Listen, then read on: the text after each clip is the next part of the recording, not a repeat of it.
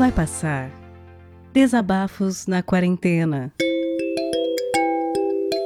Olá, Vidani. Olá, pessoal do Vai Passar.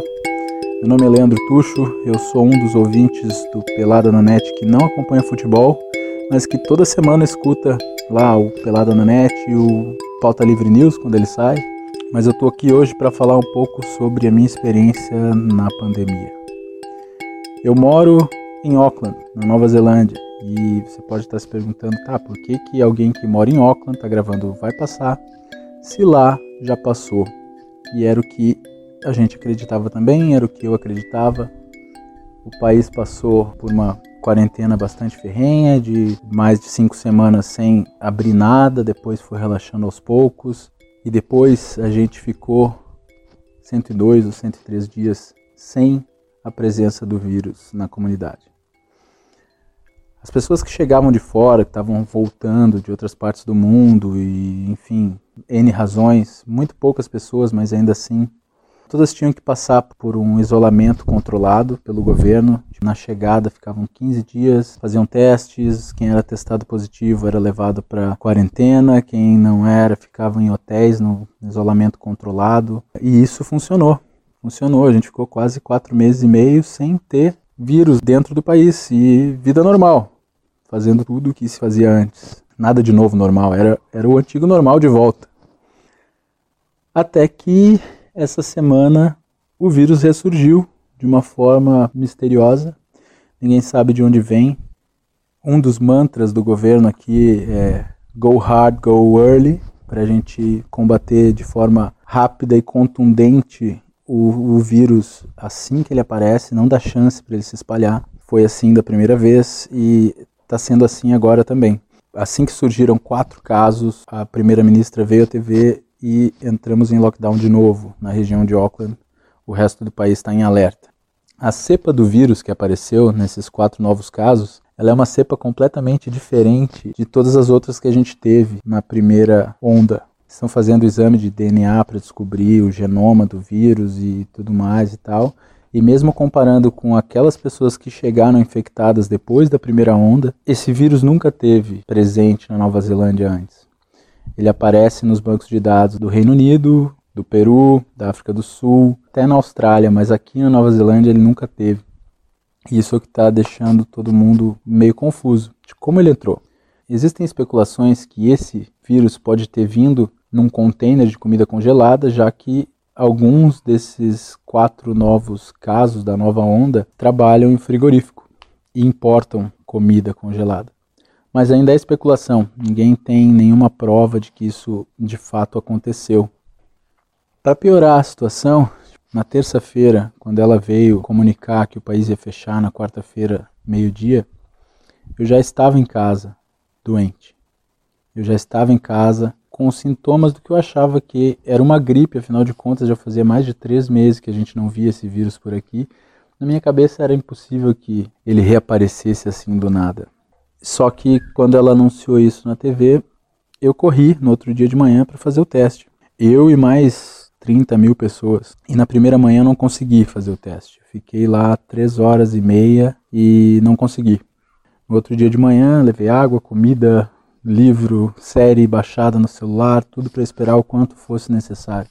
Cheguei lá às sete da manhã, um pouquinho antes das dez eu estava saindo com o teste feito. Infelizmente eu ainda não tenho resultado.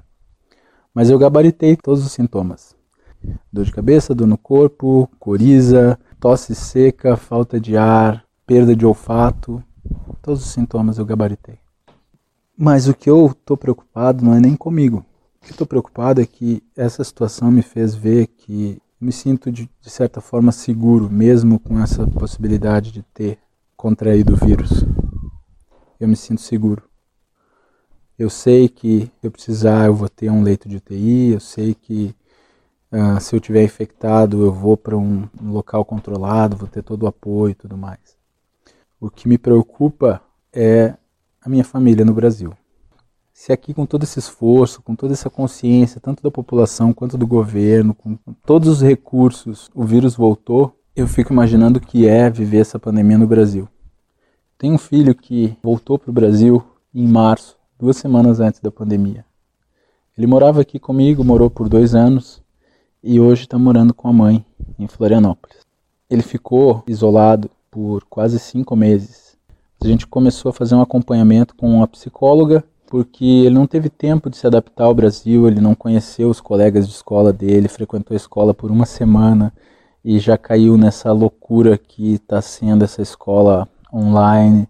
Ele não conhece professora, não conhece colegas, não está acostumado com o sistema de ensino, já que o sistema de ensino aqui é muito diferente.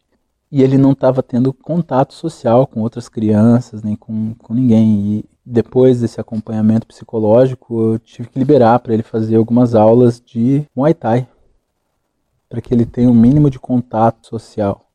Ele tem oito anos e está se expondo três vezes por semana para não enlouquecer, para não pirar. É isso que me preocupa, sabe? Eu tenho um filho morando no Brasil que está se expondo, eu tenho pai, mãe, avós, irmãos, tios, primos, tem muita gente.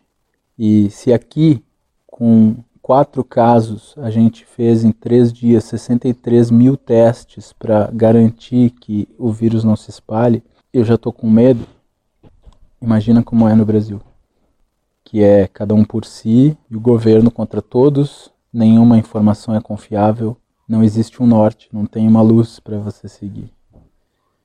Eu não quero aqui deixar o clima ruim ou, sei lá, me gabar de que eu estou morando num lugar que tem isso, mas eu quero compartilhar a minha preocupação. Esse vírus é muito sacana, galera. Tomem cuidado, lavem as mãos, usem máscara, não se exponham desnecessariamente. Vai passar. Aqui passou por um tempo. Vai passar. Vai passar. Talvez demore um pouco mais do que a gente estava esperando, mas vai passar. Ah, tô com saudades do meu filho. Eu não posso viajar, ele não pode vir para cá. Mas a gente se fala todo dia, a gente conversa, apesar de ele ser a pessoa que está se expondo mais numa situação mais estranha eu que tô aqui com todos os sintomas, né? Então, não sei.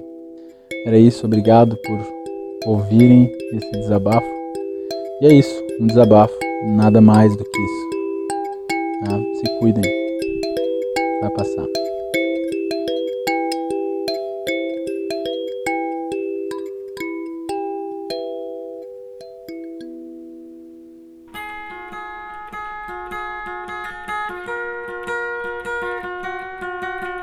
Vai Passar Desabafos na Quarentena é um podcast colaborativo, o que quer dizer que você pode participar também.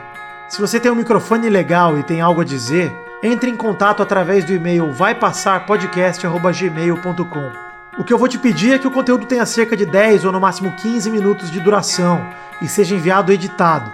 Vamos ouvir o que você enviou e trocar uma ideia contigo. Se acharmos que está numa qualidade boa e o conteúdo é positivo, tá dentro. Rola uma revisão só para garantir que nenhum engraçadinho vai mandar alguma coisa completamente bizarra e errada pra gente colocar aqui no feed. A partir daí, vamos pegar o conteúdo que você enviar, adicionar vinhetas de abertura e encerramento e publicar aqui no feed do Vai Passar. Esse projeto colaborativo é para você ouvinte e para você produtor se abraçarem nesse momento de isolamento. Esse projeto não tem e nem terá fins lucrativos e depende de você para continuar. Colabore enviando seus áudios e divulgando para os seus amigos. Confie, vai passar e vai passar logo. É só a gente ficar em casa e fazer a nossa parte.